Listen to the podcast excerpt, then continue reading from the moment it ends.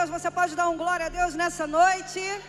Aleluia! Nós estamos felizes nessa noite porque o Senhor ele fez grandes coisas nesses dois dias, amém? Olha para o teu irmão aí do lado, não estou conseguindo enxergar muita gente, mas olha aí para o lado aí e fala assim, meu irmão, nós não temos como ser infelizes, porque a alegria do Senhor, ela é a nossa força. Aleluia! A alegria do Senhor é a nossa força nessa noite, amém? Vamos adorar digno. Você pode aplaudir ao Senhor nessa noite porque Ele merece. Aleluia. Nas palmas, vai.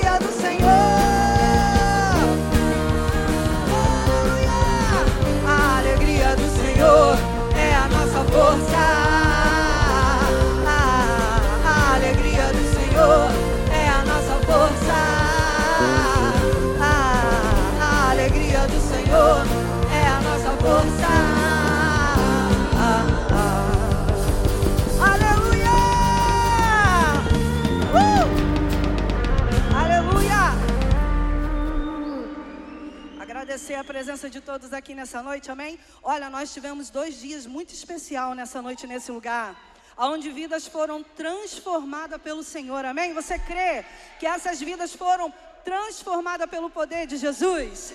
Aleluia! E agradecer os familiares que veio receber, eles que fizeram parte desse do nosso face to face.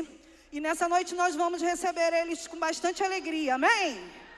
Aleluia! Vamos receber os nossos irmãos nessa noite! Uh!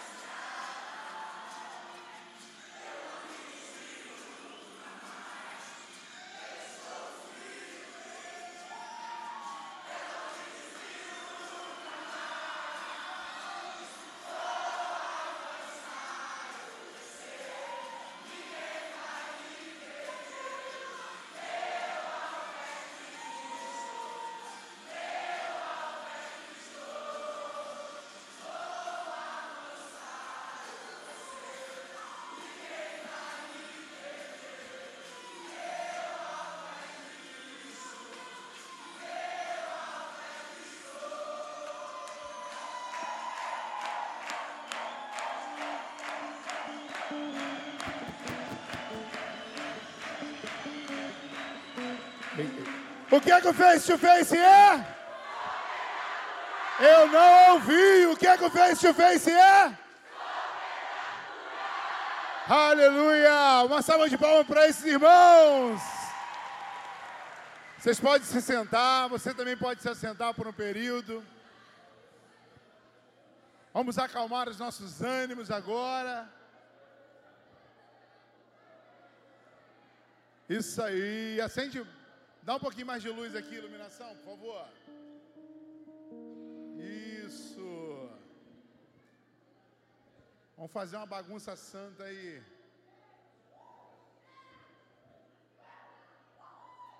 Enquanto eles se ajustam aí. Muito boa noite para você que está aqui nessa noite. Que a paz do Senhor Jesus seja sobre a tua vida, sobre a tua casa.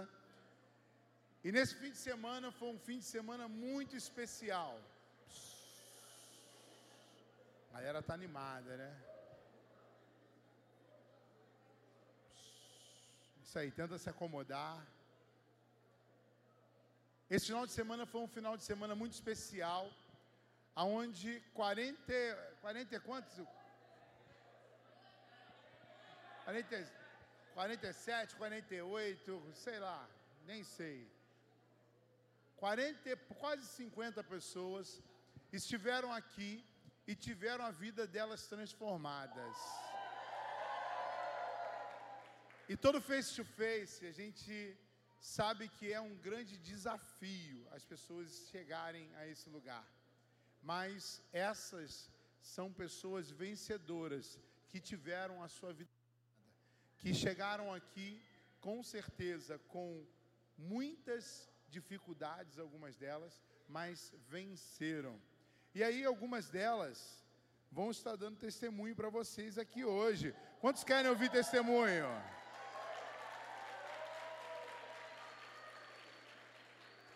E aí eu queria chamar aqui a primeira pessoa, que é a Juliene!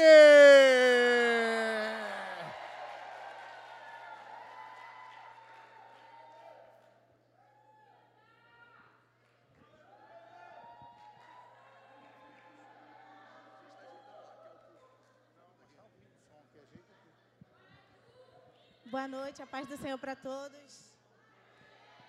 Gente, é, para mim, o Face to Face foi uma experiência sobrenatural.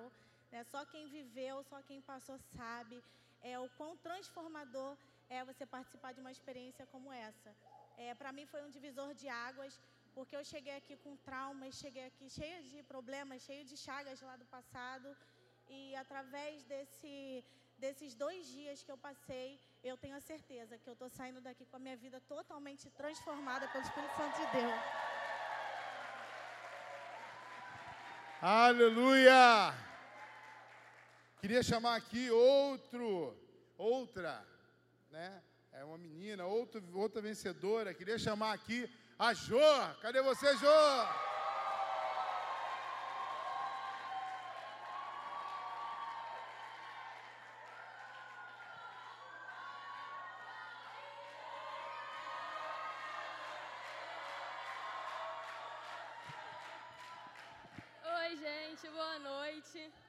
Eu queria começar dizendo que eu sou muito tímida, então estar aqui é muito difícil. Mas o sobrenatural que a gente viveu esses dois dias nos impelem a, a falar sobre o, o que Cristo fez nas nossas vidas. E é muito difícil chegar aqui. Acho que todo mundo sofreu alguma dificuldade para chegar até aqui. E eu queria só contar um pouco para vocês do que eu passei para chegar até aqui. É, eu vou abrir um pouco da minha vida para vocês. Até sexta-feira, eu namorava uma menina e eu terminei o meu namoro, larguei o meu emprego, que era em Rio das Ostras, para estar no Face to Face. E foi a melhor escolha da minha vida. Foi a melhor coisa que eu poderia ter feito.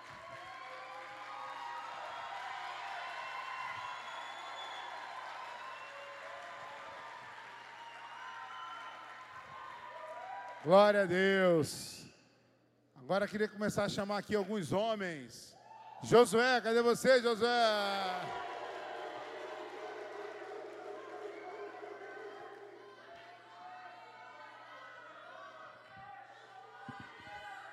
Graça e paz, graça e paz a todos. Pai do Senhor Jesus. Adsumos, adsumos. Galera, me encontro muito feliz de estar aqui nessa noite, conhecendo mais o povo de Deus. Eu vim da Assembleia de Deus há muitos anos, sou de berço evangélico. Mas eu estou tendo, essa oportunidade incrível. Fui convidado pela minha madrinha, minha cunhada, Viviane. Olha lá, dá uma alô né, para Viviane lá. Deus abençoe você grandemente. Fiquei muito feliz, tá? Eu vim, como eu falei, de berço evangélico. Passei uma temporada na minha vida meio que afastada da, de Deus. Mas quando eu recebi esse convite e vim para cá, a minha vida mudou completamente. Hoje eu sou um homem transformado, diferenciado, escolhido, diferenciado por Deus. E eu me encontro muito feliz de estar aqui nessa noite.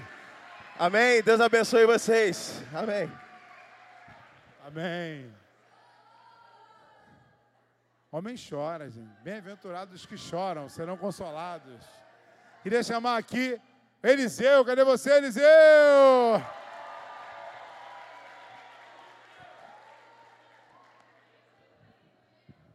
Uma boa noite a todos. Eu sou da Assembleia de Deus, irmão. Eu estou desde o ano passado sem poder a igreja, que eu tomo conta da minha mãe. Minha mãe tem 101 anos e não estou com tempo. E tive uns probleminha aí e estava sendo convidado pela minha filha para participar desse Face no Face. E eu não queria vir. E foi um pouco resistente. Aí ela disse: Não, pai, vamos dar um jeito. O senhor vai para lá e vai conseguir resolver todos os problemas. Para mim ter mais conhecimento na presença de Deus, para me buscar mais a Deus, eu vim. E quero dizer para vocês, se vocês quiserem passar pela experiência que eu passei, que todos os nossos amigos que passou, venha, que vocês não vão se arrepender. Porque precisamos, precisamos de estar buscando a Deus o mais rápido possível. Porque a gente já sabe de uma coisa, eu vou falar aqui, pastor, posso? O arrebatamento está para acontecer a qualquer momento. Muitos não acreditam que Deus vai vir nas nuvens, mas ele vai vir. E aqueles que não estiver preparado na presença do Senhor, vai ficar e vai chorar muito. E precisamos de nos preparar. Agradeço em nome de Jesus. Amém. Escatologia Online, o e-mail dele é eliseu, arroba escatologia. Sara, cadê você, Sara?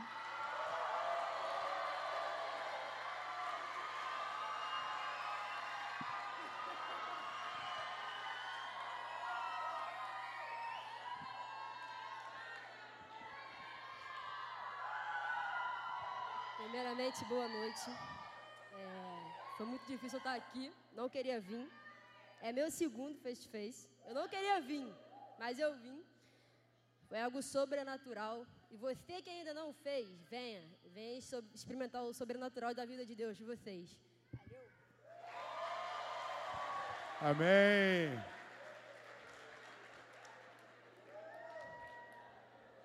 Tiago, cadê você, Tiago?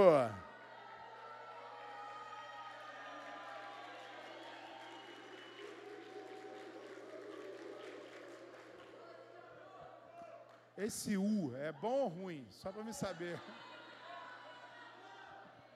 Boa noite a todos, a paz do Senhor. É, o que eu gostaria de dizer que a experiência que eu tive aqui foi intensa demais. Eu sou membrado na Assembleia de Deus lá de Campo Grande, aquela matriz lá do Malafaia.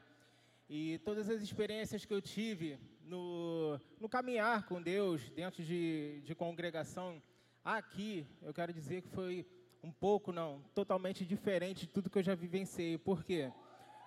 Porque aqui o, o pastor e todos os membros aqui, eu queria agradecer esse rapaz que está filmando aqui, o Alex, eu louvo a Deus demais pela vida dele, gente.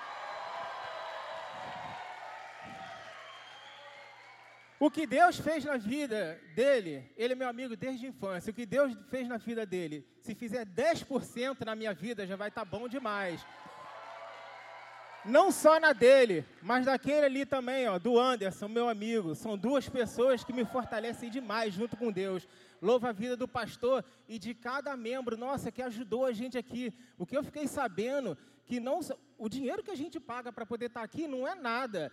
E mesmo assim, ainda fiquei sabendo que as pessoas que trabalharam aqui para a gente, para servir a gente, pagam também para trabalhar. Nossa, isso é um amor incondicional. Muito obrigado a todos vocês que estiveram aqui. E que Deus abençoe todos vocês. Amém, querido. Keiciane, cadê você, Keiciane?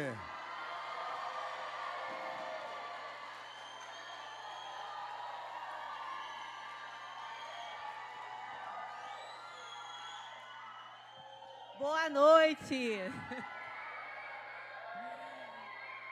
Ai, quem me conhece sabe que eu sou muito tímida, né? Não queria vir de jeito nenhum, mas quem não veio ainda, vem. Tirar aquela tristeza do coração, aquele peso. Não é só vir na igreja, mas tem que participar do face to face. É necessário. Faz bem para a alma e cura. Muito obrigada. Amém. Deus te abençoe, querida. Igor, cadê você?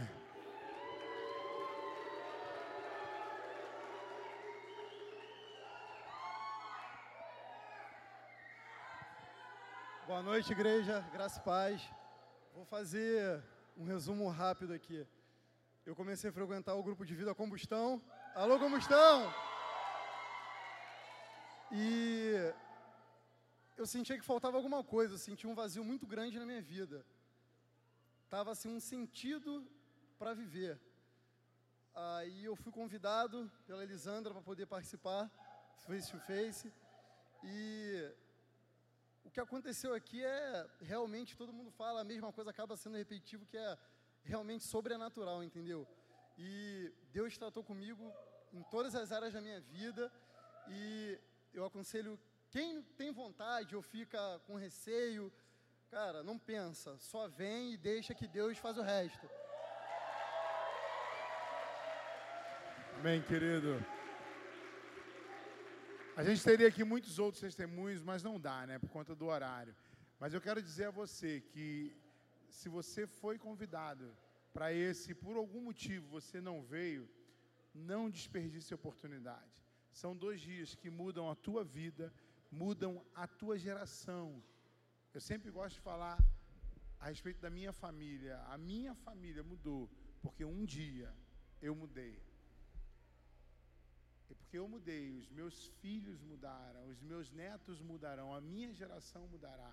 Então são dois dias que você vai dormir fora de casa, talvez você não vai ter o conforto que você estaria dentro da sua casa, mas serão dois dias que mudarão não só a tua vida. E como o Tiago falou aqui, a gente não faz esse evento. Esse evento não é mérito meu nem da pastora Fabiana. Esse evento é mérito de muitos irmãos que, conforme foi dito aqui, pagam a mesma o mesmo, fazem o mesmo investimento de 150 reais para que possa apenas servir essas pessoas. E quem serve é muito mais abençoado do que quem participa. E você pensa assim, cara, é realmente é loucura para muitas pessoas entenderem como eu vou pagar para trabalhar. Não, você não paga para trabalhar, você paga para mudar a vida de pessoas como essas que deram testemunho. Então eu queria chamar aqui à frente todos os servos que estiveram aqui servindo. Eu queria que a igreja recebesse esses irmãos com a salva de palmas.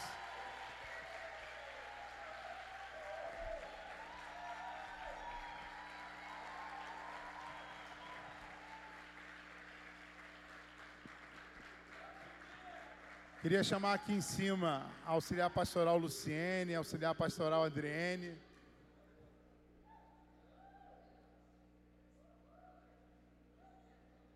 e servir, irmãos.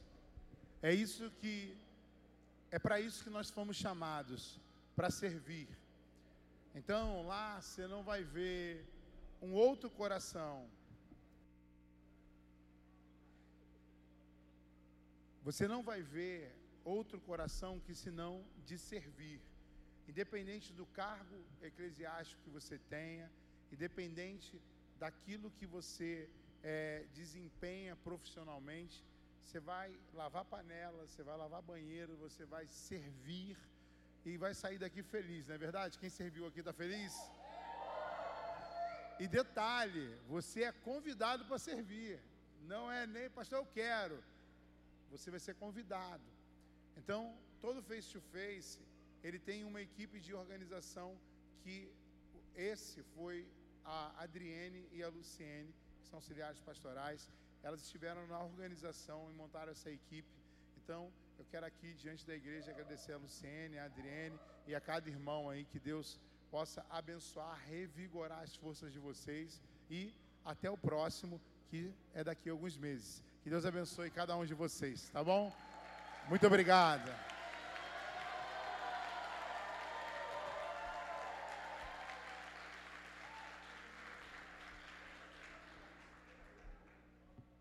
E quando você receber um convite, possivelmente vai ser em agosto ou setembro, a gente ainda não tem a, segunda, agenda do segundo semestre, mas já reserve essa data, tá bom? Queria convidar você a ficar de pé.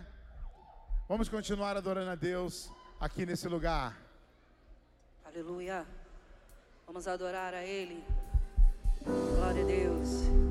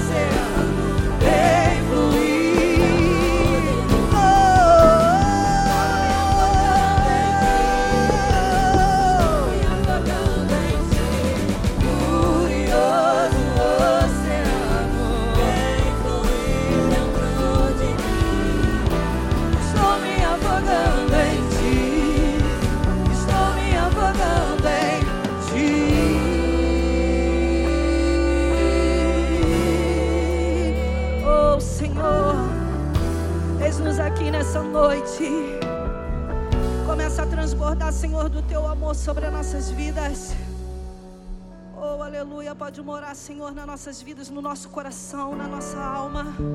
Que seja, Senhor, uma noite que venha ser, Senhor, de transformação para nossas vidas.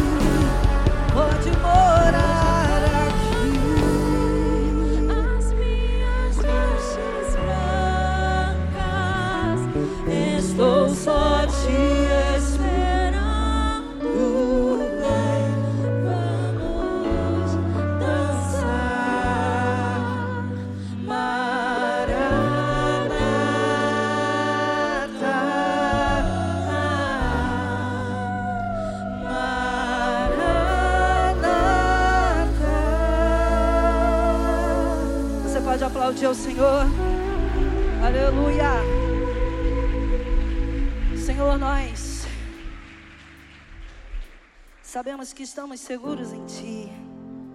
Sabe, pode acontecer qualquer coisa na sua vida. Pode acontecer na sua vida, na minha. Seja qual circunstância que você passe na sua vida, nunca desista do Senhor. Nunca permita que o inimigo venha fazer você parar. Porque nós estamos sempre seguros na presença dEle. Não importa o que você faça, importa que o Senhor está sobre a tua vida nesse lugar. Receba do Senhor nessa noite. Receba o Espírito Santo nessa noite. Deixa o Espírito Santo te envolver de maneira sobrenatural, porque quando a gente deixa o Espírito Santo envolver, não há nada que impeça a glória do Senhor de agir sobre a minha vida e sobre a tua. Então esteja seguro na presença dele nessa noite, em nome de Jesus.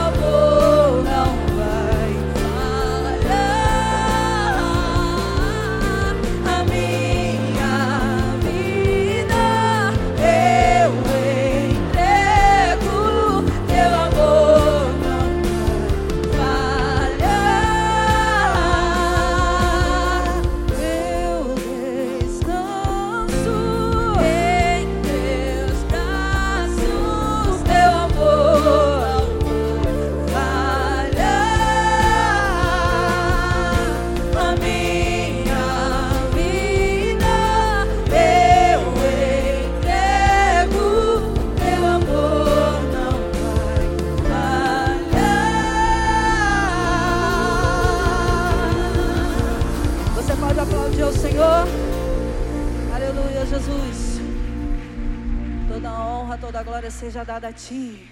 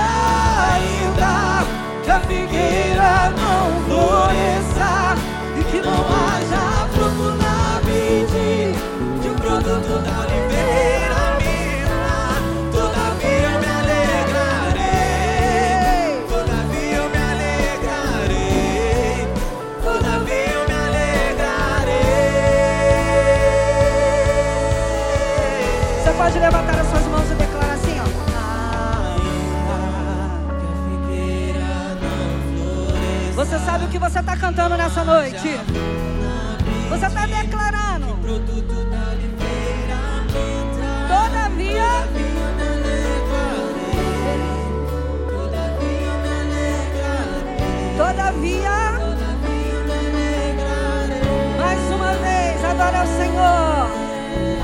Ainda. Ainda. E que não haja.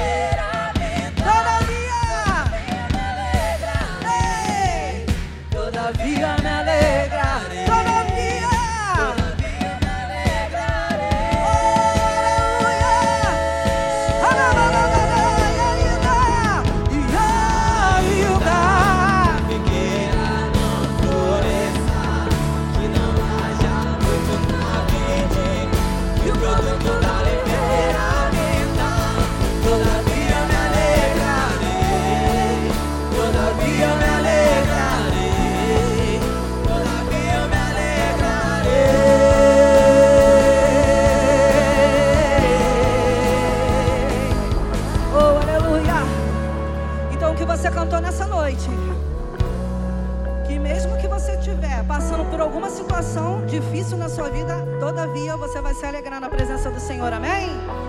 Guarde essa palavra, que mesmo quando tiver tudo ruim, você vai saber que o choro dura uma noite, mas a alegria vem pela manhã.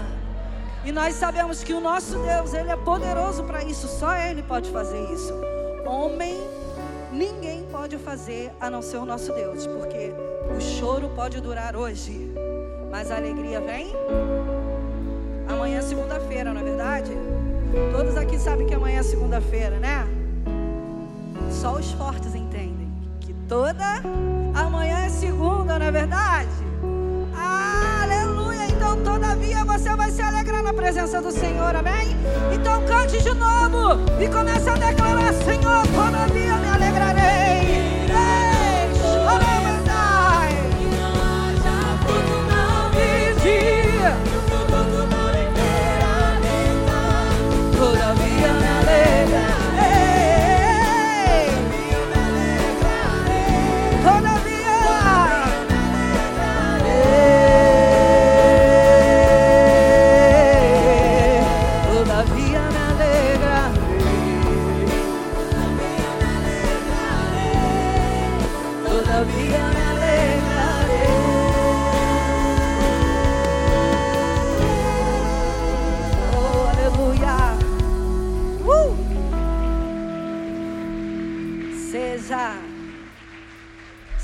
todavia, nós nos alegramos em Ti. Nada vai fazer eu e você parar, amém? Porque nós temos um Deus grande que pode todas as coisas. Ele é grande sobre a minha vida, sobre a tua vida, sobre esse lugar, sobre essa nação. Então nós precisamos declarar, Senhor, Tu és grande. E por isso é um motivo de estarmos aqui para adorar Ele, amém? Aleluia.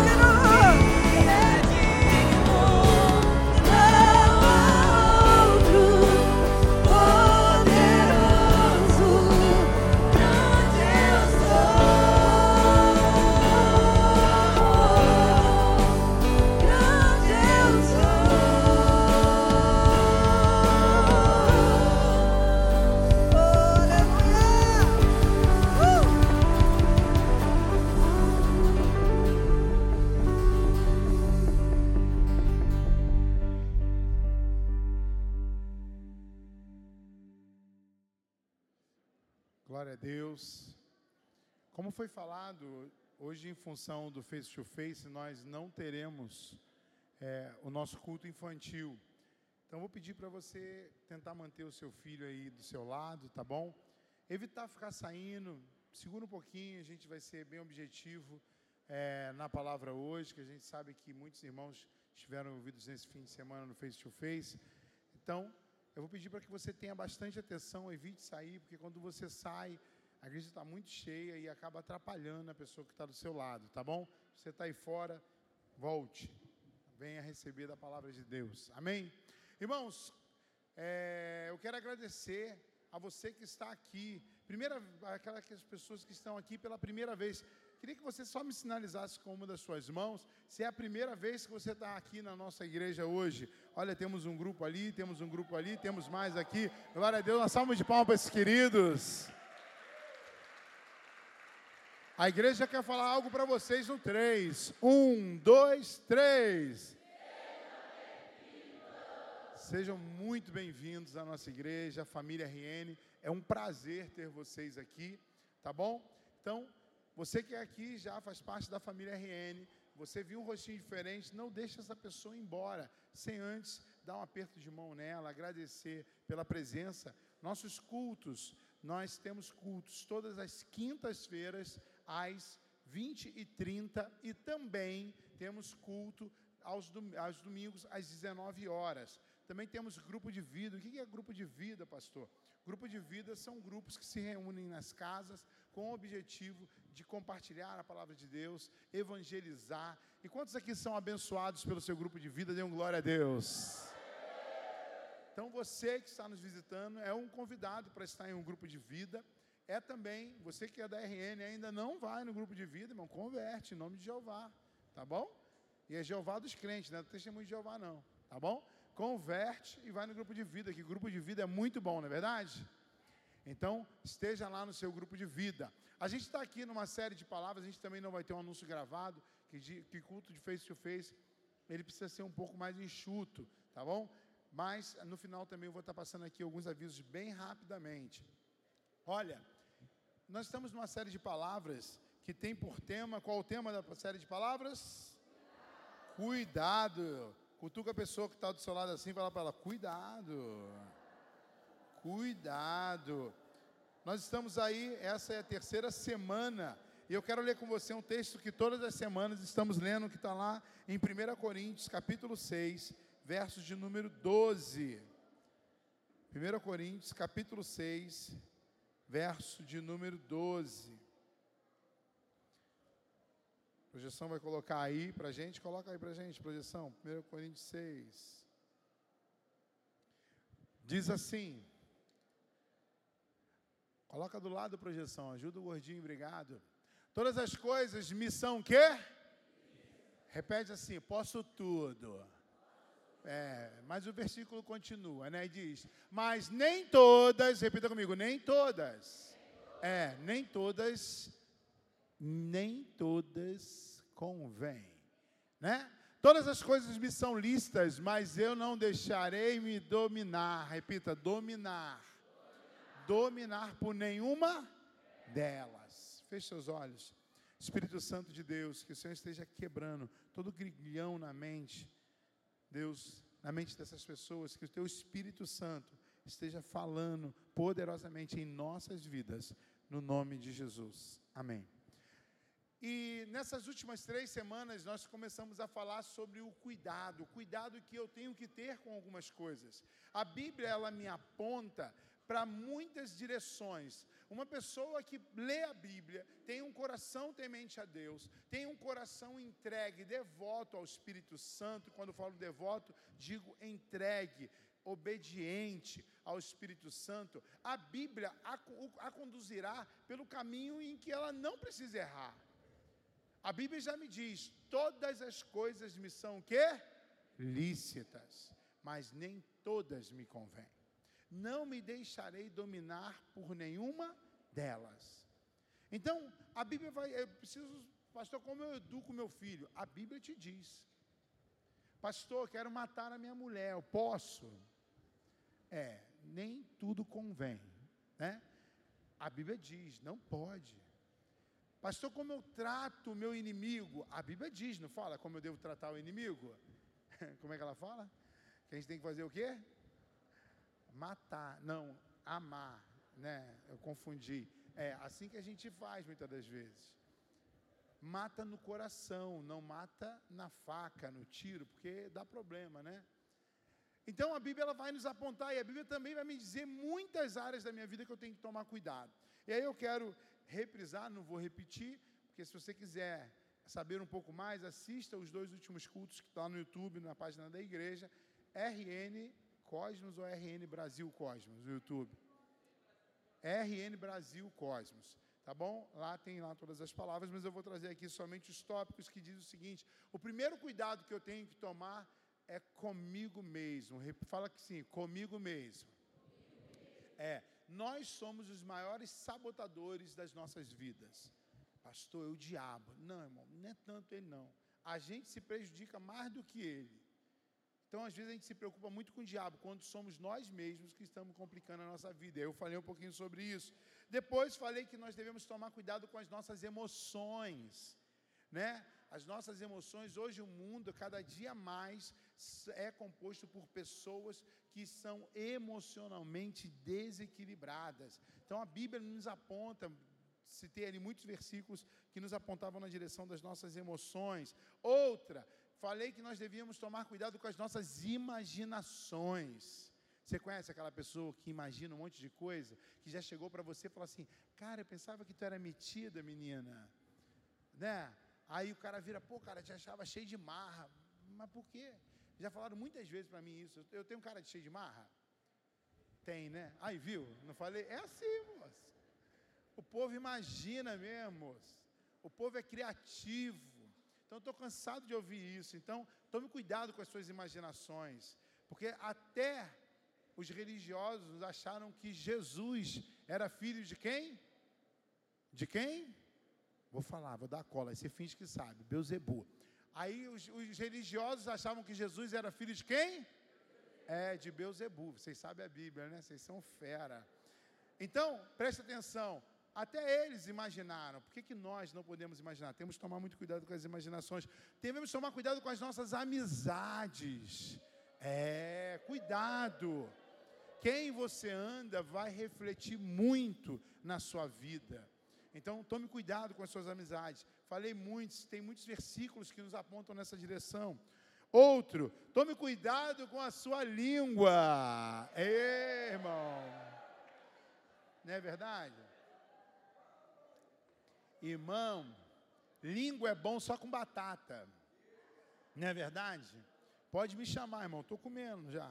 Um pouco, não te dou nem tanto prejuízo. Tome cuidado com os seus ouvidos e com os seus olhos. Não é verdade? Tome muito cuidado com isso. Tome cuidado com o seu ânimo. João vai dizer, Jesus vai dizer lá no livro de João: tende paz em mim, entende o que? Bom ânimo. Tome cuidado com o seu ânimo. Tem gente que fala, estou desanimado. Está desanimado por quê? Não sei. Eu, eu, quando eu ouço essa resposta de não sei, eu falo assim, rapaz, eu só aceito essas respostas dos meus filhos. Nem do Estevão eu estou aceitando muito, que já tem nove anos na carcaça, mas da Estel eu ainda aturo. Mas tem gente que fala, estou desanimado, por quê? Não sei. É, ali eu aponto o perigo que é você não estar animado. E finalizei semana passada, cuidado com o quê? Quem lembra? Com o natural. Lembra? Domingo passado foi punk, né? Teve gente que ficou doida aqui, saiu daqui chorando, foi dormir chorando. Quantos oraram por pessoas aqui e pessoas foram curadas?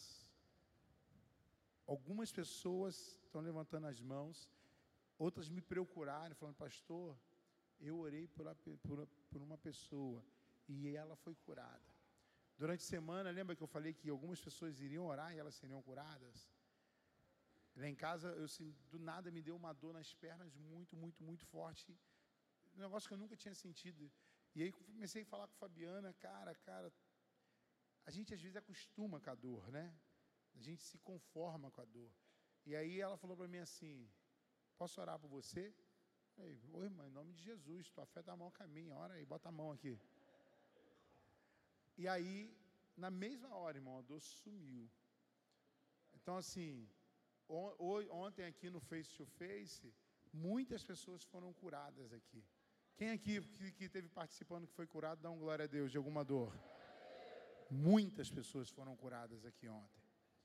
E eu fiz questão de não orar por nenhuma delas. Chamei três irmãos que não têm costume de orar nessa área e foram curados, foram usados. Então, não se conforme com o natural, tá bom? Eu recebi mensagens de pessoas falando, pastor, eu vi o culto pela live, eu vi o culto pelo YouTube, eu, vi mais, eu recebi mais de uma mensagem. E era impressionante o poder de Deus naquele lugar. Então, ficou curioso, vai lá e assista o nosso culto da semana passada, tá bom? E hoje nós estaremos dando prosseguimento à nossa série de palavras. E deixa eu ativar meu cronômetro aqui, que eu já estou falando alguns minutos. E hoje nós estaremos falando um pouquinho sobre algumas coisas que eu tenho que tomar cuidado. Eu quero ler com você Romanos capítulo 12, verso 2. Um texto muito conhecido, eu vou pedir para o pessoal da mídia aí ficar bem atento, colocar bem rápido, para te ganhar tempo. Diz assim: Não vos conformeis com esse século. Diga, eu não vou me conformar. E aí ele continua: Mas transformai-vos pela renovação da vossa mente. Né? E aí ele continua: Para que experimenteis qual seja a boa, agradável e perfeita vontade de Deus. Muitas das vezes as pessoas falam: Deus tem a, a boa, perfeita e agradável vontade dele para a sua vida. Isso é verdade? É verdade. Mas ele diz que para que eu viva isso é pressuposto que eu viva uma outra coisa que o versículo me aponta, que é renovar a minha mente. Eu vou transformar o mundo através da renovação da minha mente. Então, deixa eu te dizer, há um livro que eu quero te indicar muito bom, que fala assim sobre esse tema de maneira mais própria, muito mais complexa, porque a proposta aqui não é só falar de mente, mas que já os li, já o li pelo menos duas vezes, da Joyce Meyer, chamada é... Isso aí, a Batalha da Mente. Eu indico muito esse livro. Sabe por quê? Porque hoje, conversando com pessoas, atendendo pessoas, semanas após semanas, eu fico impressionado o quanto o diabo trabalha na mente das pessoas. Irmãos, o diabo, lembra que Efésios capítulo 6, ele vai dizer que nós temos que botar a armadura de Deus. Preguei há pouco tempo sobre isso. E ele fala que nós devemos, devemos colocar sobre a nossa mente um capacete, que é de quê? Da salvação. E você acredita que tem crente que ainda tem dúvida a respeito da salvação? Porque não coloca o capacete da salvação sobre a sua mente. Imagina um monte de coisas. E o diabo, ele vai lançando setas na mente das pessoas. E as pessoas vão se apropriando daquilo. E começam, irmãos, a, a olhar a vida, a perspectiva dos seus problemas e dos seus desafios de maneira totalmente equivocada. Por quê? Porque o diabo trabalha na mente.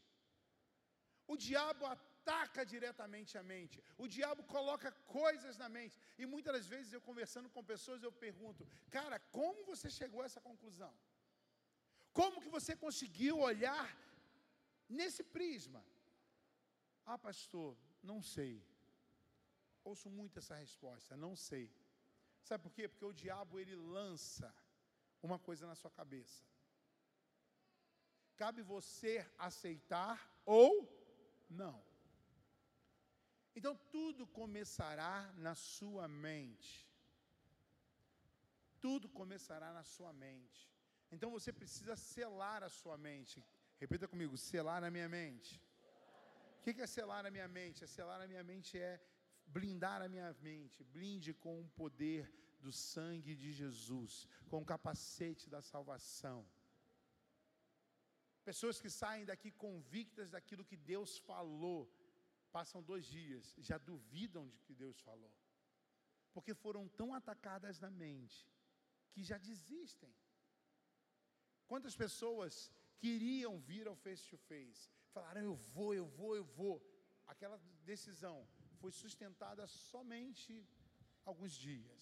Aí quanto mais perto ia chegando, a pessoa ia desistindo. A pessoa ia esmorecendo. A pessoa ia fraquejando, Porque o diabo, ele quer trabalhar na sua mente, ele controla a sua mente. Ele controla por absoluto a sua mente. E se ele controlar a sua mente, ele vai controlar todas as suas atitudes, todo o seu corpo. Então você precisa blindar a sua mente. Quero ler com você Filipenses, capítulo 4, verso 18, verso 8. Diz assim: Finalmente, irmãos, tudo que é verdadeiro, tudo que é respeitável, tudo que é justo, tudo que é puro, tudo que é amável, tudo que é de boa fama, se alguma virtude há e se algum louvor existe, seja isso que ocupe o que? O vosso pensamento. Aí, pastor, eu, eu, sigo uma página lá que é o Fuxico Gospel. Tem isso, brother. Tem isso. Um dia eu fui parado na lei seca. Eu, eu assim, o, o, pessoal imagina, né? Fala assim: ah, pastor, agora que você está começando a emagrecer, você está fazendo mais vídeo. Aí eu falo: caraca, o pessoal está dizendo agora que eu estou mais. É, como é que é? O pessoal. Blogueiro, me chama blogueirinho. Eu falei, cara, a imaginação do povo. Aí uma vez eu fui parado na lei seca. Aí eu falei, caraca, lei seca. Aí, pô, pastor, caraca, por que tu bebeu? Não bebi não, mas bate aquela apreensão, né? Eu estava com dois irmãos, estava com a Luciene e com o Mike. Estava acho que ele levar a Luciene em casa. E aí, a lei seca, carro tudo em dia, tudo certinho. Aí eu parei. Aí o Mike foi, o Mike sim é blogueirinho, cadê o Mike? O Mike está aqui dentro? O Mike é blogueirinho. Aí o Mike foi e filmou. Aí ele falou, vou botar lá no teu rios. Irmão, se você ver os meus rios, meus rios bomba. 30 visualização, 50 visualização. Aí ele botou lá assim: Pastor é parado na lei seca. Ai, irmão. A última vez que eu olhei tinha 302 mil acessos. É, tá lá, no, vai lá, vai lá nos meus rios.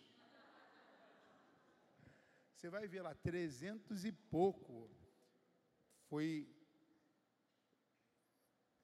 eu vou confirmar aqui certinho aqui quanto que foi, ó. Me segue no Instagram, que nem os caras falam, né? Segue nada, não precisa seguir não. Ó, 302 mil visualizações. Aí você pensa assim, o que que pensa na cabeça da pessoa? Não, cachaçou, né? Tomou um goró, tinha algum membro escondido, filmou, perdeu a habilitação. Tinha nada, moço. Zero. Pode ir. Fui embora. Mas às vezes a nossa mente, o que ocupa a nossa mente, não é nada de bom, não é nada amável, não é nada puro.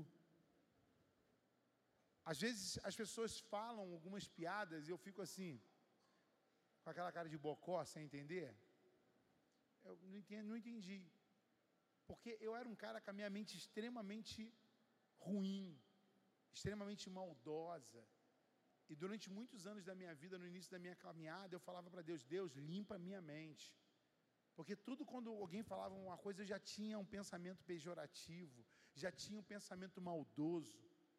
Então tome cuidado com o que toma conta da sua mente. Mas para que você guarde sua mente, existe um princípio, que é guardar os seus olhos, que é saber com quem você anda, que é guardar os seus ouvidos. Vou ter um negócio para te contar quentinho. Irmão, a única coisa que eu quero quentinha é comida ou pão. Fora isso, não quero mais nada quentinho. Porque aquilo fica tomando conta da sua vida. Aquilo fica tomando conta da sua mente. Deuteronômio, capítulo 11, verso 18, ele fala muito sobre o que deve estar na nossa mente. Diz assim: Pois é, pende, ou seja, pendura, pois as minhas palavras no vosso coração e na vossa alma, ataias por sinal na vossa mão, para que esteja por frontal entre os seus olhos. Aqui, Deuteronômio está dizendo que eu devo atar a palavra nos pensamentos, na minha alma. A alma está relacionada a emoções, a pensamentos. Então, o que, que eu tenho que ter? É palavra. A minha mente tem que estar cheia da palavra. Aí tu fala assim, pastor, mas eu não consigo guardar o versículo, eu não consigo guardar lá em, em Deuteronômio 15, 23. Não, irmão, eu também tenho dificuldade de guardar alguns endereços. mas guarde a- o trecho, estude isso. Estude, guarde essas verdades por dentro dos seus olhos, para quando você olhar, você veja, não, eu tenho uma promessa de Deus, ela está na palavra, e é sobre ela que eu vou caminhar. A sua mente, ela vai direcionar tudo o que você é, se a sua mente for correta. Outra coisa que eu tenho que me preocupar muito é com a minha precipitação. Tem gente precipitada aqui? Irmãos, a precipitação é algo que eu devo tomar muito cuidado. Provérbios capítulo 29, verso 20, diz o seguinte: Tende visto um homem precipitado nas suas palavras? Maior, maior esperança há para o insensato do que para ele. Aqui fala sobre palavras eu quero falar sobre começar pela palavra. A Bíblia fala que eu tenho que ser pronto para ouvir e tardio para falar. Pensa em alguém que, que era não pensava para falar, era eu. É muito difícil parar, pensar, analisar, dependendo do momento que você está vivendo, da pressão que você está sendo submetido, por vezes você precisa parar. E alguém que tem um temperamento colérico ou sanguíneo, ainda é mais difícil ainda. Pessoas que têm é, é, temperamentos fleumáticos e melancólicos, que são aquelas pessoas mais introspectivas, essas naturalmente têm mais facilidade para ouvir. Mas nós que somos sanguíneos, que somos mais coléricos, irmãos, quando a gente vê, a gente já falou. E palavra, deixa eu te falar, palavra tem uma, uma, uma exemplificação que eu gosto muito, que é o seguinte: palavra é igual, depois de lançada, é igual pluma de ganso. Um pluma de ganso no meio de um furacão. Para juntar é difícil, não é verdade?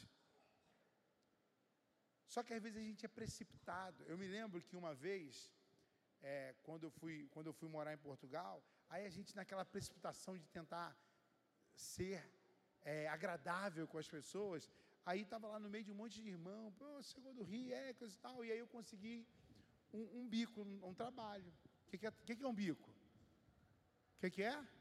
É um trabalho.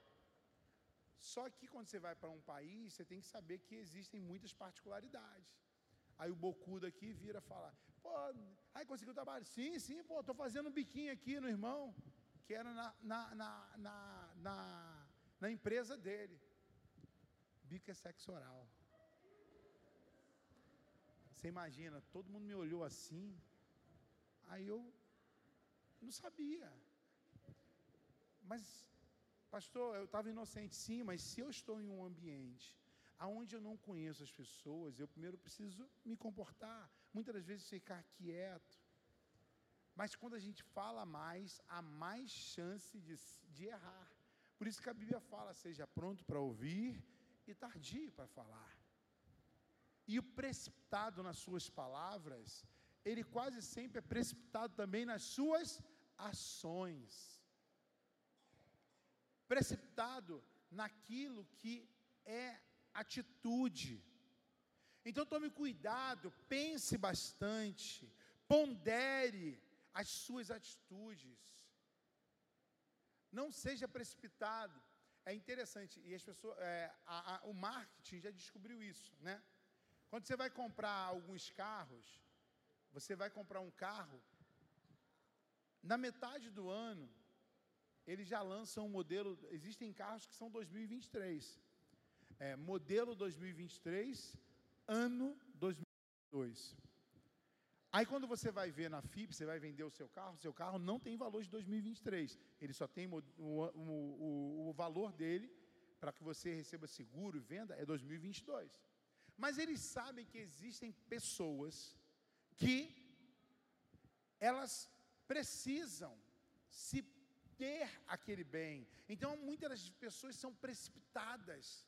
Elas não pensam, será que vale a pena eu ter um carro que eles chamam de duas cabeças?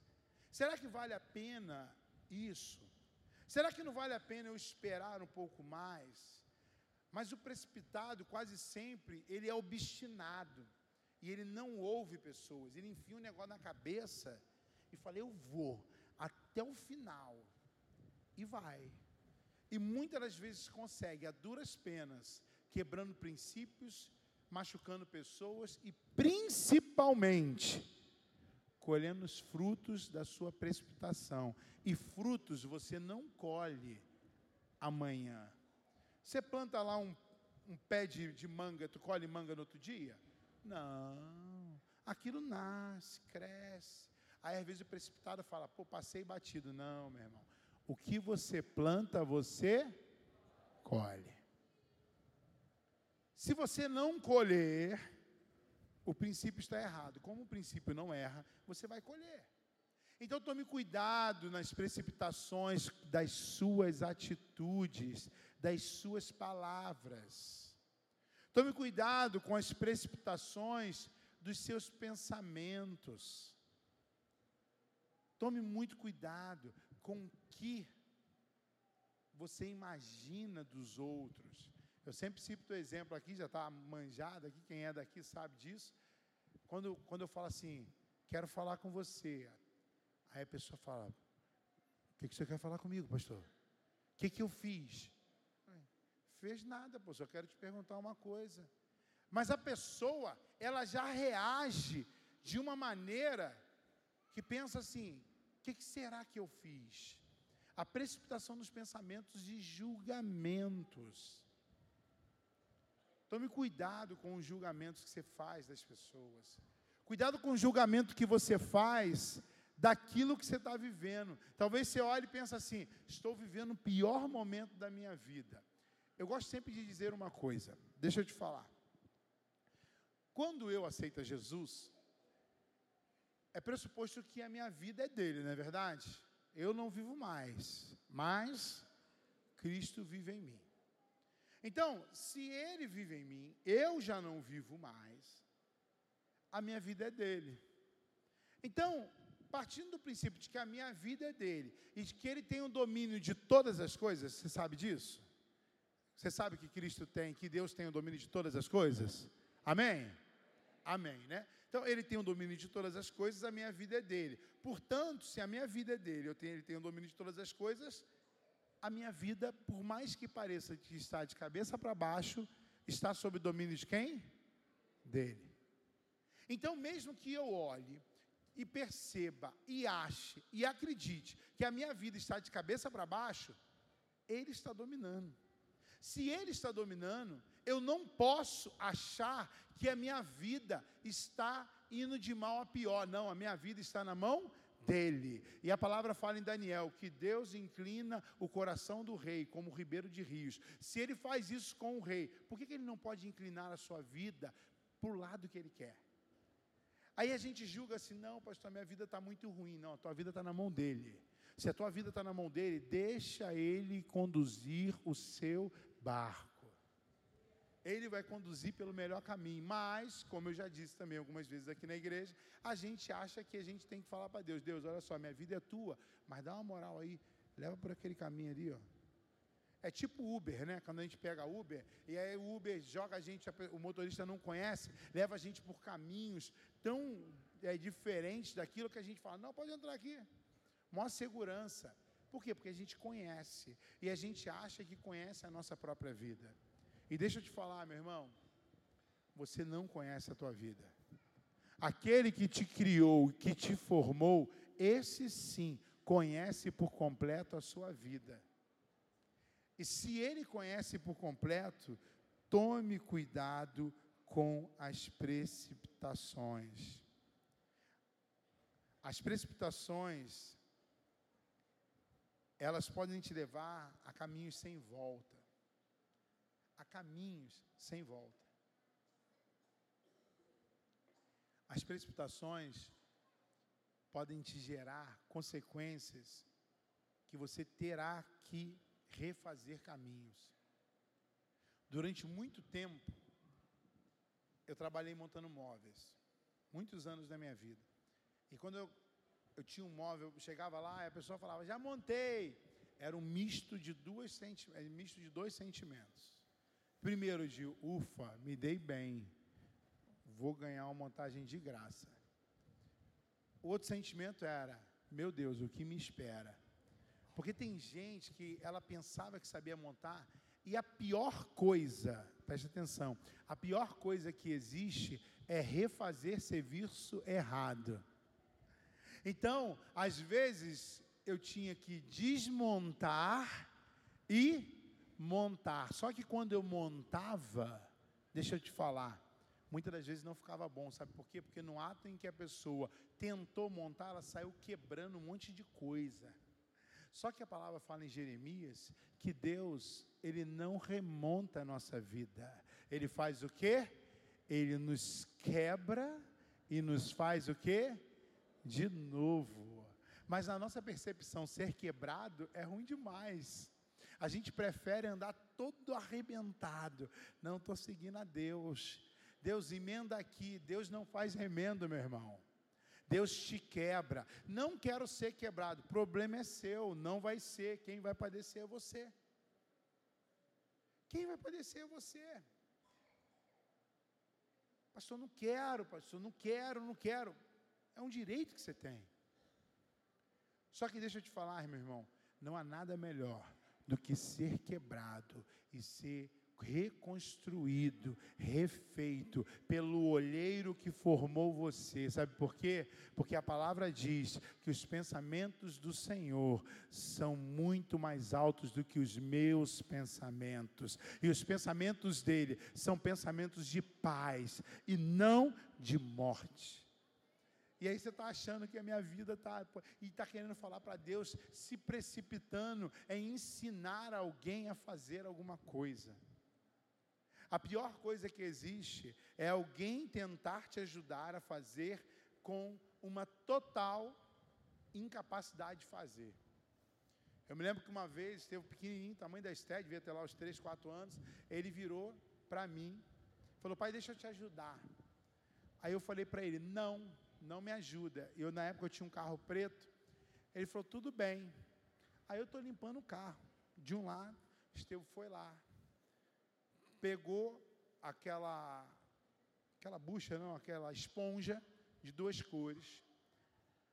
Aí no lado assim que ele estava tinha tipo um jardinzinho e ele me vinha enfiar aquilo dentro do balde e esfregar.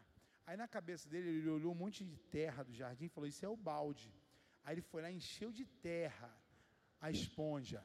E aí começou. E começou. Irmão, nunca mais eu tenho um carro preto na minha vida. Aí ele falou, quando ele, só que eu não vi ele fazendo isso. Porque onde eu estava, eu, eu não vi ele saindo e nem ele fazendo isso. Quando ele falou, pai, eu estou te ajudando. Eu falei, ajudando a fazer o quê? Lavar o carro. Eu falei, o que, que você está fazendo? Eu falei, caraca, maluco, tu arranhou o carro todo, cara. Eu quase matei. A minha vontade foi enfergar a cara dele lá, igual ele fez. A sorte que Deus não é igual a gente, né, irmão? Assim que a gente faz a gente fala para Deus assim: Deus, deixa eu te ajudar. Deus, cara, se mete essa parada não, deixa que eu estou resolvendo o negócio aqui. A gente sai de fininho.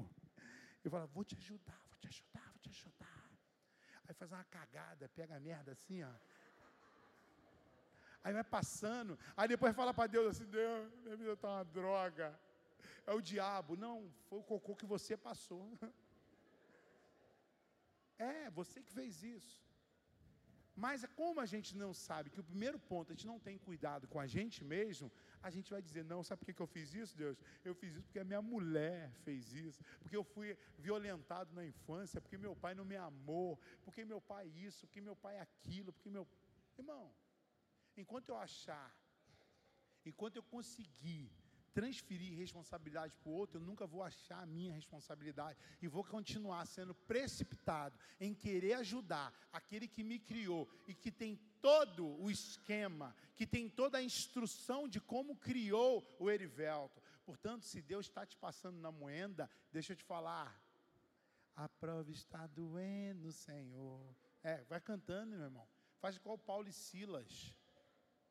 Estão na prisão mas estão adorando. Enquanto você adora, enquanto você não é precipitado durante os momentos difíceis da tua vida, deixa eu te falar, quando você menos esperar, as cadeias que te prendem serão rompidas e como Paulo e Silas, você será liberto. Agora não adianta, meu irmão. Não adianta. E aí, eu quero ler com você um texto que está lá em 1 Samuel, capítulo de número 15. Versículo 2, versículo 3, depois nós vamos para o 7 até o 11. Diz assim: Assim diz o Senhor dos Exércitos. Quem está dizendo é quem?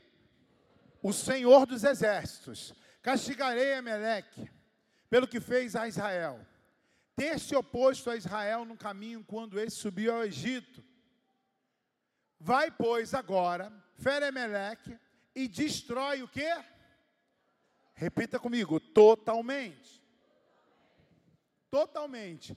A tudo o que tiver e nada, repita comigo, nada, nada lhe poupes, porém matarás homem, mulher, menino, crianças de peito, boi, ovelhas, camelos e jumentos. Pastor, o bagulho, é, o bagulho era doido mesmo. Aí do 7 até o 11, diz o seguinte: Então feriu Saul os amalequitas, desde Ávila até chegar a Sur, que está de frente do Egito.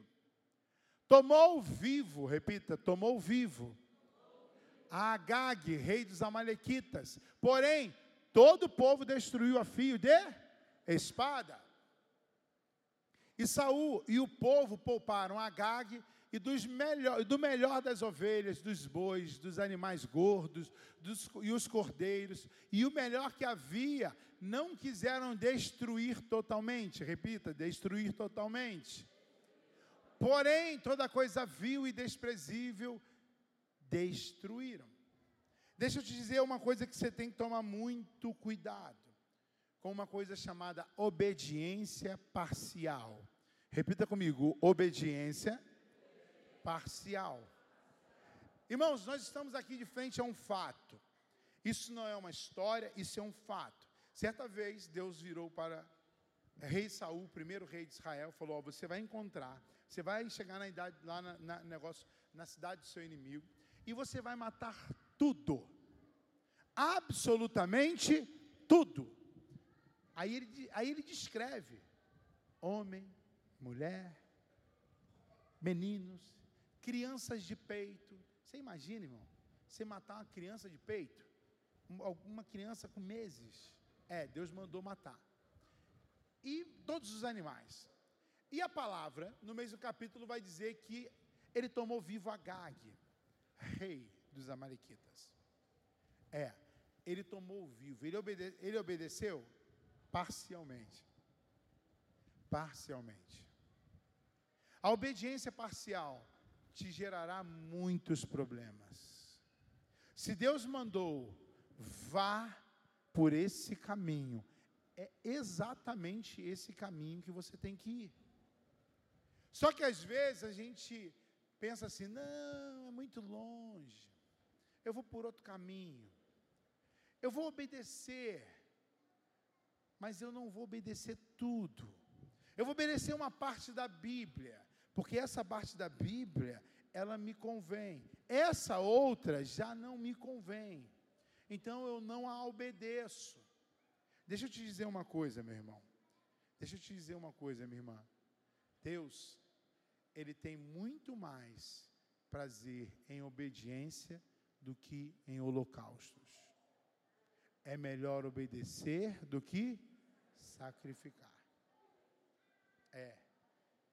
Quando eu obedeço a Deus, quando você obedece a Deus totalmente, Deus tem prazer nisso. Agora deixa eu te falar, se você lê essa história, eu tenho até uma palavra que fala sobre isso. Esse homem ficou vivo um dia. Repita comigo, um dia. Só um dia. Foi só um dia. Um dia. No outro dia, Samuel chega lá. E aí Samuel chega, olha, e aí Saul chega até Samuel e fala assim: forçado pelo poder das circunstâncias, eu sacrifiquei. Aí ele já sacrifica, faz uma coisa que não deveria ter feito. Aí chega lá, Samuel vê Agag. Samuel chega lá e já passa a faca na Agag. Mata aquele homem. Mas por que aquele homem ficou apenas um dia? Ele engravidou uma mulher que gerou uma geração, que gerou um povo, que muitos anos depois escravizou o próprio reino de Israel, a qual Saul era rei. Um dia. Pastor, me desviei um dia. É, eu sempre brigo com quem se desvia, eu falo assim, como é que está lá Sodoma? Tempão que eu não vou lá, mané. Foi dar um rolê em Sodoma? Como é que está Gomorra? Porque às vezes, irmãos, basta apenas uma desviada para você desajustar toda a sua vida. Deus vai ter misericórdia? Deus sempre tem misericórdia. Mas Deus também é justo. Repita comigo: justo. É, Ele é justo. E porque Ele é justo, Ele não vai te poupar. Ele não vai te poupar das consequências dos seus erros. Um dia, Estevão estava aprontando aqui na igreja e eu chamei ele no canto assim. Falei com ele: quando chegar em casa, tu vai ser disciplinado. Aí ele: não, pai, não, pai. Aí eu esqueci. Aí eu esqueci, irmão. Aí eu tô lá, né? Eu moro num, num sobrado, aí estou subindo a escada lá de casa. Tipo, acho que ele, na cabeça dele, ele pensou assim: quando eu descer do carro, já vou ser rebocado, né? Até parece que eu bato nele assim. Mas aí ele subiu, deu um rolé, pensou. Aí ele viu que o bagulho estava já. Não, tá tranquilo, né? Aí ele virou e falou: Tu não falou que ia me disciplinar? Fabiana, cala a boca! Falei, rapaz, que bom que você me lembrou, menino. Vem pro quarto. Aí ele, você é, é, vem pro quarto. É, irmão, desviou aí ainda tenta afrontar. Arreia as calças. E aí, às vezes, a nossa vida é assim. A gente está sendo disciplinado, porque simplesmente deu uma desviada, obedeceu parcialmente. Pastor, não vou dar 10% do que eu ganho, não é muito dinheiro. Eu vou dar 9,99%. Eu vou dar uma oferta. Satanás está assim, ó, para tu. Uh, vai lá, ladrão. Deus falou que seria quantos por cento? 10. Do teu bruto. Aí você, não, é muito dinheiro. É muito dinheiro. É. Deixa Satanás tomar conta da tua finança. É contigo mesmo. A igreja não precisa de dinheiro, eu muito menos preciso do teu dinheiro. Mas tem alguém que domina ela. Porque a gente acha que não. Ninguém nunca vai chegar e falar, me dá teu contra-cheque aí, irmão. Quanto você está dando aí? Ó, ó tem 9,27%. Ninguém vai dizer isso a tu. Aquele que te deu o trabalho, que te deu saúde para ganhar o teu dinheiro, ele conhece o teu salário. E quando você rouba, você rouba dele. E aí tu vai falar assim: em que te roubamos? É, alguém já fez essa pergunta lá em Malaquias, igual você. Aí Deus falou: é, me roubam nos dízimos e nas ofertas. Então tome muito cuidado com a sua obediência parcial. Eu sempre gosto de contar no testemunho, né, nessa área de finanças, que Deus me convidou a fazer uma oferta. E eu, na época, não tinha dinheiro, eu peguei um empréstimo no banco. E aí, irmãos, muitas coisas que eu falo é que eu já vivi, não tenho vergonha de dizer isso, que já errei. E aí, eu me lembro que eram 10 mil reais. Eu falei, cara, muito dinheiro, cara, muito dinheiro. Aí eu estava com as contas, eu fui lá e tirei. Aí, quando eu coloquei a oferta, Deus falou assim: essa oferta vai ajudar a igreja, mas eu não aceito. Só que teve alguém que já fez isso e a Bíblia nos apontou na direção para que nós tivéssemos cuidado. E não é porque o pastor está dizendo, é porque a Bíblia diz, lembra de Ananias e Safira? Quando reteram parte daquilo, e aí Pedro vira para ele e fala: Por que mentistes a quem? Ao Espírito. Por que mentistes ao Espírito Santo? Então deixa eu te falar, meu irmão. Tudo que for a tua vida, obedeça por completo. Obedeça integralmente. Porque Deus tem um pensamento de bom. Quando a gente não obedece, às vezes a gente tem que padecer. Às vezes a gente tem que. E Deus não vai nos poupar. Deus não vai nos poupar. Os meus dois filhos tinham problema de botar dedo em tomada. Lembra? A criança vai crescendo, não bota dedo na tomada. Não bota dedo na tomada. Aí falava, não bota, não bota, insistia em botar. E um dia eu falei, vai lá, bota lá. Ai, é, nunca mais botou. Nunca mais botou. Os dois tomaram choque. Pastor, tu é ruim. Pô, tu não me conhece, hein? Às vezes a gente fala assim, é, sabe por quê? Porque muitas das vezes, irmãos, o ser humano, ele vai aprender assim, Deus vai falar, não vai morrer não, fica tranquilo, só vai aprender. Agora eu te falo, precisava disso? Não, se obedecesse. E nós somos assim. Muitas coisas da minha vida eu só aprendi perdendo. Eu só aprendi não ouvindo. Quantas coisas eu perdi na minha vida por não ouvir a minha esposa? Muitas. Muitas atitudes equivocadas. Até o dia que eu quebrei tanta cara que eu falei: pô, negona, dá uma moral aí, o que, que eu devo fazer? Ah, ó, não dá lugar para Satanás, não, só fala o que eu tenho que fazer. Porque a pior coisa que tem é isso, né? Tu errou, a pessoa chega para tu. Te falei, né? Não deixa o inimigo usar você, não, irmão. Deixa Deus te usar. Aí, quando eu aprendi isso, irmãos, deixa eu te falar, a minha vida mudou em muitas coisas. Porque hoje eu já não sou precipitado. Hoje eu a ouço integralmente em algumas coisas que eu entendo que ela pode me ajudar. Então, quando alguém que é autoridade sobre a tua vida te der uma direção, obedeça. Ninguém faz nada para te prejudicar. Ninguém faz nada. Só que nossa vida de pastor, muitas das vezes, a gente aconselha pessoas a gente sabe que os conselhos não são os mais fáceis, mas são os melhores. E aí, a gente não precisava disso. Eu me lembro da, da Elisandra, Elisandra está aqui dentro? Elisandra. Elisandra era da pá virada, moço, aí tribulada. Eu me lembro que uma vez Deus me chamou aqui, deu uma profecia para ela, lembra? Num culto de quinta-feira, chorou. Aí ela tinha que tinha um bagulho de final de, de, de dança de caipira, né? Aí ela estava na final, falei para ela, cara, não vai para isso. Tu foi, né? Não foi, né? Foi num outro que parada que tu foi, num, lá no. Tinha um outro lugar. É, que eu, que eu falei, não vai. Aí ela foi. Aí, ah, é. Aí nessa final, eu falei, cara, não vai. Não vai.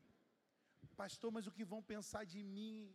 Eu sou um destaque lá do, do, do, do bagulho lá, que não sei o quê. Vão Cara, não vai. Se arrepende de não ter ido?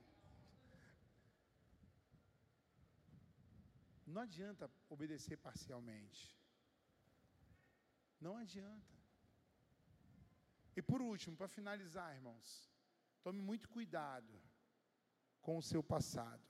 Quero ler com você Filipenses, capítulo 3.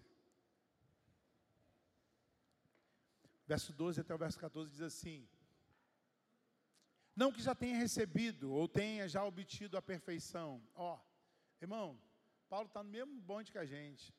Ele já sabia que ele não tinha obedecido, ele não tinha alcançado a perfeição e que nem iria alcançar. E ele continua dizendo: Mas, mesmo sendo imperfeito, mesmo sendo limitado, ele diz: prossigo para conquistar aquilo que também fui conquistado por quem? Por Cristo Jesus. Irmãos, quanto a mim, não julgo havê-lo alcançado, mas uma coisa faço, esquecendo-me das coisas que para trás, fico, avanço para aquelas que estão diante aqui de mim. É, rapaz, Mobral é bom, hein? Para que atrás ficam avançando para as que diante de mim estão. Ou seja, eu esqueço daquelas que ficaram para trás e avanço para aquelas que estão diante de mim. Muitas vezes temos que tomar muito cuidado com o nosso passado. Pastor, quem eu era? A, a, a Jo deu o testemunho dela aqui, né? Na quinta-feira, a gente estava orando, o Luan comentou comigo, não sei se o Luan está aqui dentro. Pastor, vamos orar pra, pela vida da Jo, que ela está, talvez ela não venha. Não, vamos orar, mano. Deus vai quebrar as cadeias, ela está aí. E conforme ela mesma falou, ela foi liberta. E aí, hoje, na hora do almoço, eu tirei ali alguns minutos para conversar com ela. E falei com ela assim: hoje, o que, que você julga ser difícil para você permanecer firme na caminhada? Hoje, domingo, ela falou, pastor, hoje, hoje, eu acho que nada é difícil, porque a minha cabeça de hoje não é a mesma de ontem. Ontem eu achava que largar a homossexualidade seria impossível, hoje eu já não penso isso. Sabe por que, que isso acontece, irmãos? Porque o passado tem que ficar no passado. E muitos que a gente conversa, eles trazem o passado o tempo inteiro para o presente. O tempo inteiro. Principalmente em brigas de casais, as pessoas estão trazendo o passado para hoje. Liberou, irmão? Libera aquela pessoa libera aquela circunstância. Pastor, eu era assim, assim, assado. Pastor, eu vivi isso na minha infância, mas eu também tenho um monte de trauma na infância, irmão. Tenho um monte de trauma. Eu lembro quando eu era pequeno, da idade do Estevão, talvez um pouquinho mais novo, meu pai queria comprar um ferrorama para mim. Né? Lembra disso, Vanessa? Era menor, né? Meu pai comprou um ferrorama, aí comprou um ferrorama, aí foi chegar para montar um ferrorama. Aí Deu ruim lá, que o coroa chegou do trabalho, estressado, coisa e tal, começou a montar o ferrorama. Eu, ah, o ferrorama, o ferrorama. O coroa foi montando o ferrorama. E o bagulho não dava certo, não dava certo. De repente, irmão, o coroa começou a quebrar o ferrorama inteiro. Meu ferrorama. Vou comprar um ferrorama só de raiva, irmão. Aí eu vou ficar chorando porque meu pai um dia quebrou o ferrorama. Não, irmão. Aí eu vou quebrar um brinquedo do Estevão. Estevão, quebrei esse brinquedo, me perdoa, porque meu pai quebrou meu ferrorama. Irmão, passou, passou, quebrou, quebrou. Vamos comprar outro ferrorama, tem um monte de ferrorama, está até vendendo ferrorama, pô. Muita gente nem sabe o que é ferrorama, né? Também não sou obrigado a responder, pesquisa na internet. Aí, a gente pega, fala minha infância. Meu irmão, minha infância tem um monte de coisa. Eu falei esse dia com a irmã, pastor, tá difícil, é, irmã, tá difícil pra caramba. Se eu te contar a minha vida, talvez tu vai sentar e vai chorar por mim. Porque todo mundo tem a visão da gente que a vida tá boa. Ou que pelo menos é melhor do que a dela. E aí a gente olha para trás e pensa, meu Deus, é. Irmão, deixa eu te falar. O que te cabia lá atrás não deve te caber hoje. Sabe por quê? O passado, ele te impede de você viver o presente, mas principalmente de sonhar e de projetar o futuro que Deus tem para você. Agora eu vou ficar olhando para o passado. Ai, pastor, ai, olha, eu me lembro, assim, muitas pessoas, tem muito pastor picareta, né, irmão? Essa raça de pastor é uma raça ruim. E aí as pessoas às vezes chegam aqui projetam em mim a imagem do pastor. E muitas vezes, muitas, as pessoas me, me, me distratam com desdém, não se aproximam de mim. E eu entendo, eu entendo que aquela, aquilo que ela está projetando não é o que eu sou. O que ela está projetando é a imagem que ela viver. Então eu entendo, respeito, vou devagarzinho, mostrando para a pessoa de que aqui é diferente, de que ela vai ser tratada de maneira diferente. Agora eu não posso, irmãos, eu não posso projetar nas pessoas aquilo que os outros foram comigo. Pastor, hoje eu sou um péssimo pai porque meu pai foi ruim comigo. Não. Você foi um péssimo pai, ou é um péssimo mãe, ou é um péssimo patrão, ou é um péssimo irmão, porque você escolheu ser. O passado, ele só tem domínio para aqueles que dão para ele o poder que ele tem. Porque ele tem esse poder. Só que quem está em Cristo Jesus, e eu quero terminar lendo Colossenses, capítulo de número é, 2, versículo 13 e 14. Colossenses 2, 13 e 14. Coloca para a gente projeção, por favor. Ele vai nos apontar, ele vai nos dizer o seguinte: Eu, a vós outros, que estáveis mortos pelas palavras de transgressões e pela incircuncisão da vossa carne, vos deu juntamente com ele, perdoando, repita comigo, perdoando todos os nossos delitos. Você pode dar uma glória a Deus por isso?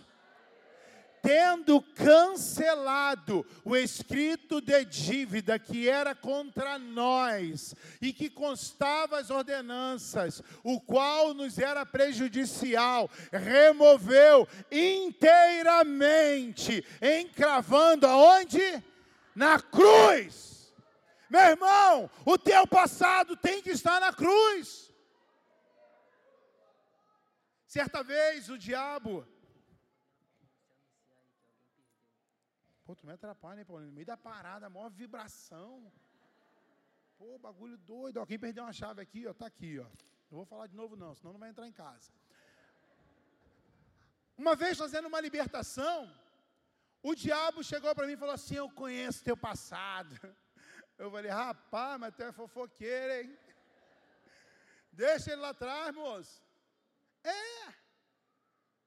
Tem gente que tem medo de expulsar demônio. Fala, pastor, o demônio, ele vai falar da minha vida. Ué, por quê? Qual o problema, moço? Ele é fofoqueiro, mais do que você que fica fuxicando o Instagram dos outros. Ele é fofoqueiro. É só falar que em rede social que Deus fala, né? Com força, né? Eu vou pregar sobre isso, só sobre Facebook e Instagram. Olha só. A gente esquece que o passado, ele já foi cancelado, e conforme a palavra fala em Colossenses, foi cravado na cruz. Então, meu irmão, esquecendo-me das coisas que para trás fico, avanço para aquelas que estão diante de mim. Deus tem muita coisa para você. Agora tome cuidado com o seu passado. Tome cuidado com o que o diabo fala. O passado já passou, irmão. O passado é passado e ele vai parar de impedir de você sonhar um futuro extraordinário que Deus tem para você. Queria convidar você a ficar de pé. Queria que você fechasse os seus olhos. Feche os seus olhos.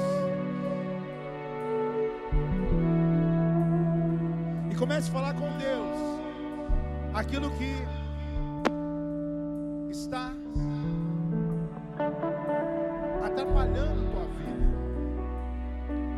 Talvez Deus tenha falado contigo. Tome cuidado com as precipitações. Você precisa ser menos precipitado. Tome cuidado com o seu passado. Tome cuidado com a sua obediência parcial. Tome cuidado com a sua mente. Eu não sei o que limita você hoje. Mas uma coisa eu sei, independente do que te limita, o que te limita já foi encravado na cruz do Calvário, pelo sangue do Cordeiro, que já te libertou e te purificou de toda a injustiça. É nele e somente por ele que nós somos libertos. Nós somente nele somos novas criaturas. Então, enquanto cantamos, eu quero que você comece a falar com o Senhor. Comece a dizer para Ele: Deus, me liberta disso.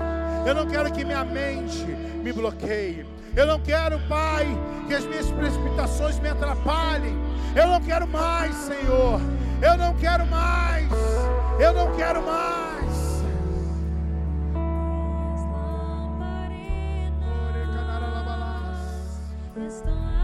Fale com o Senhor.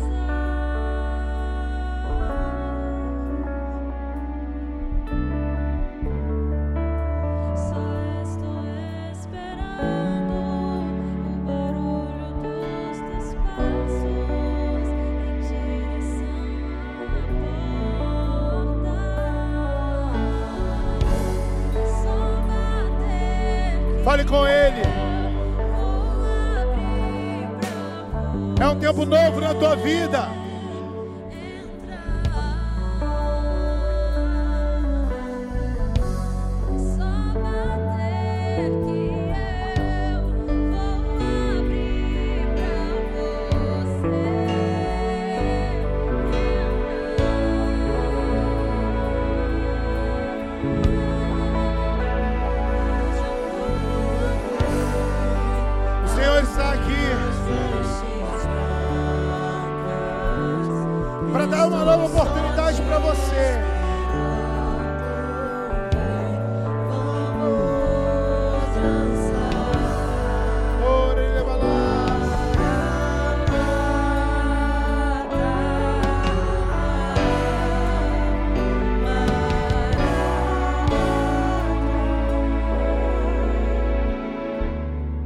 Deus te trouxe aqui nessa noite, porque Ele quer que você tenha uma comunhão com Ele. Deus te trouxe aqui porque Ele tem salvação para a tua vida. E hoje é dia de salvação para você. Todos nós estamos de olhos fechados, somente eu estou aqui de olho aberto. E se hoje você entende que você precisa aceitar a Jesus Cristo como seu único e verdadeiro Salvador, eu queria que você sinalizasse para mim apenas com uma das suas mãos. Queria que você levantasse, eu vou entender que essa atitude, ela significa um novo nascimento para você. Talvez você esteja hoje querendo voltar para os caminhos do Senhor.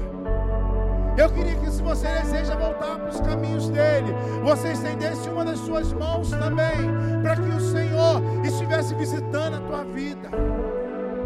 O Senhor Jesus estivesse mudando a sua história. Se você levantou uma das suas mãos, eu quero convidar você a vir aqui aceitando a Jesus, você que levantou a mão querendo voltar para o Senhor Jesus, eu quero te chamar aqui à frente, porque hoje é dia de salvação. Não deixe que o diabo te segure na sua cadeira. Saia do seu lugar e venha nesse altar, porque hoje a salvação chegou na sua casa, no nome de Jesus.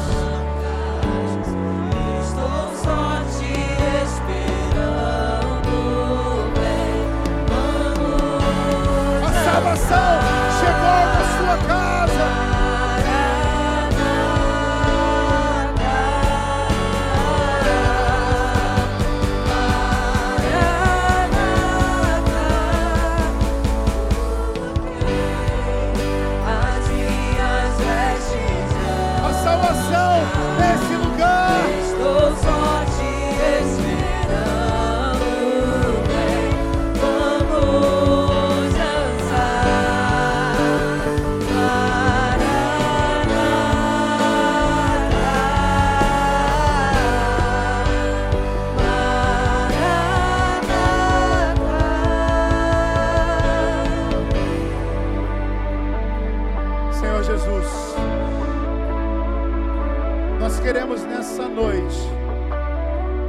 declarar a salvação sobre a vida dessas pessoas, a salvação do Senhor sobre a vida delas, no nome de Jesus. Que o Senhor esteja mudando a história dessas pessoas. Deus, em nome de Jesus, hoje um novo ciclo se inicia um ciclo de vitória um ciclo de renovação, um ciclo de vida em Deus, um ciclo de vida no Senhor, Pai. O inimigo tem tentado roubar sonhos e projetos, mas nós declaramos que na cruz do Calvário tudo foi desfeito pelo poderoso nome de Jesus. Você que está aqui na frente, pode dar um forte aplauso ao Senhor. Você que está sentado, dê um forte aplauso. Pode voltar para o seu lugar.